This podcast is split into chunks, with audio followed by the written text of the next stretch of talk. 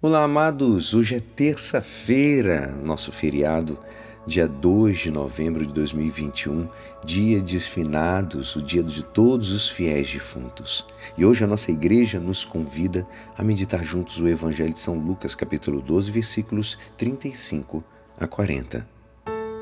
Naquele tempo disse Jesus aos seus discípulos: Que vossos rins estejam cingidos e as lâmpadas acesas.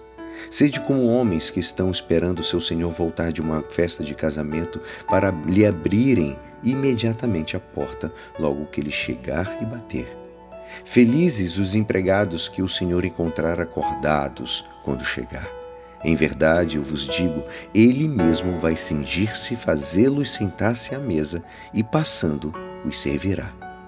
E caso ele chegue à meia-noite ou às três da madrugada, felizes serão se assim os encontrar. Mas ficai certos: se o dono da casa soubesse a hora em que o ladrão iria chegar, não deixaria que arrombasse a sua casa. Vós também ficai preparados, porque o filho do homem vai chegar na hora em que menos o esperardes. Esta é a palavra da salvação. Amados, a experiência do sofrimento e da morte não vence a nossa fé na ressurreição. Pelo menos não deveria. Pelo contrário, a promove e a exalta.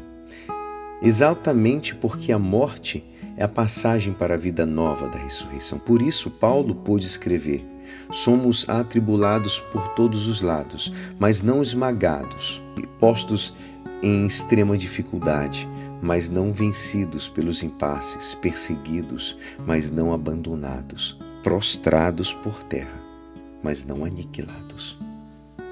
Nós sabemos que caminhamos para a morte, mas por causa da fé em Cristo experimentamos também que caminhamos para Ele, não só para a morte. Todo o nosso ser tende para esse encontro como um encontro da felicidade suprema. Da mesma forma como experimentamos a morte que impõe a sua dor, vamos ao encontro de alguém que não está ausente porque ressuscitou.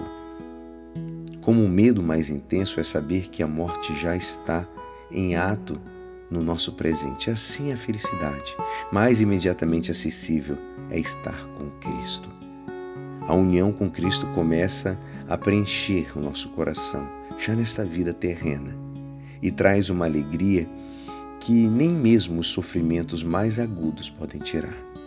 Hoje é dia de finados, um dia de saudades, lágrimas, silêncio, mas também de esperança, fé e certeza na ressurreição e da vida eterna. Jesus diz: Esta é a vontade de meu Pai, que todo aquele que vê o Filho e nele crê tenha a vida eterna, e eu ressuscitarei no último dia. Se possível que passamos hoje uma visita aos nossos falecidos nos cemitérios. Rezemos, de, é, depositemos flores, uma vela, orem uma vela, mas, sobretudo, que possamos encomendar missas também em sufrágio deles. As almas do purgatório, chegando no céu, intercedem por nós e retribui com favores celestes os benefícios recebidos pela nossa oração. E é assim, esperançoso que esta palavra poderá te ajudar no dia de hoje, que me despeço. Meu nome é Alisson Castro e até amanhã. Amém.